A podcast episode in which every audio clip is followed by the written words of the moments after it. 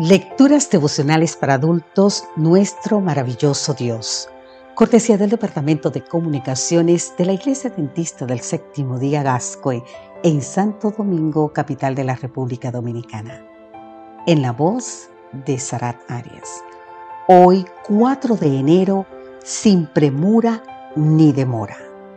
El libro de Isaías, en el capítulo 18, versículo 4, nos dice, Así me ha dicho el Señor Estaré tranquilo y miraré desde mi morada, como el calor que vibra ante la luz, como una nube de rocío en el calor de la cosecha. Para entender nuestro texto de hoy es necesario leer los capítulos 18 y 19 del libro de Isaías, donde el profeta anuncia los juicios de Dios sobre Etiopía y Egipto. Al parecer, los etíopes habían enviado embajadores a Judá para enfrentar con éxito al poderoso ejército asirio. Pero Dios no aprobaba tal alianza. De hecho, estaba condenada al fracaso. ¿Por qué Judá buscaba el apoyo humano, por poderoso que pareciera, en vez de confiar en el Dios de sus padres? El dilema de Judá es el mismo que tú y yo confrontamos cuando atravesamos por una crisis y nos parece que la ayuda de Dios nos, no llega. Oramos al respecto, buscamos consejo en la palabra, nos asesoramos, pero no vemos progreso. Mientras tanto, sentimos que el mundo se nos viene encima y clamamos, ¿dónde estás, Señor, cuando más te necesito? Es aquí donde encaja el versículo base para hoy en medio de la crisis, ¿qué mensaje envió Dios a su pueblo por medio de Isaías? Porque así me ha dicho el Señor. Voy a mantenerme quieto, pero desde mi mansión estaré observando.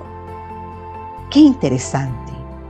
Mientras las naciones nerviosamente formaban alianza aquí y allá para enfrentar a los asirios, el Señor le dice a su pueblo por medio del profeta algo así como, aunque te parezca que estoy ajeno a tu prueba, desde mi trono estoy en control de los acontecimientos y permanezco atento a todo lo que sucede a mi pueblo.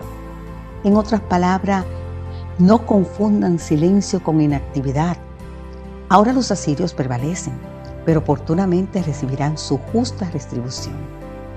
Ese día de retribución llegó para los asirios y en qué forma.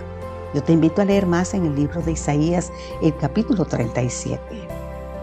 El mensaje de Dios por medio de Isaías es también relevante para hoy. Nos recuerda que aunque por momentos este mundo parezca fuera de control, Dios sigue siendo el soberano del universo. No confundamos su silencio con indiferencia, porque al igual que las estrellas, en la vasta órbita de su derrotero señalado, los propósitos de Dios no conocen premura ni derrota. Por otra parte, si ahora mismo estás padeciendo bajo el peso de tus cargas, recuerda que en el momento oportuno, aquel que pareció demorar cuando Lázaro enfermó gravemente, acudirá en tu ayuda y al final te dará más de lo que alguna vez pudiste imaginar. Mientras tanto, sigue confiando en Dios. Como bien lo dice el himno, nunca desmayes, que en el afán Dios cuidará de ti. Padre Celestial, cuán reconfortante es saber que tus propósitos no conocen premura ni demora.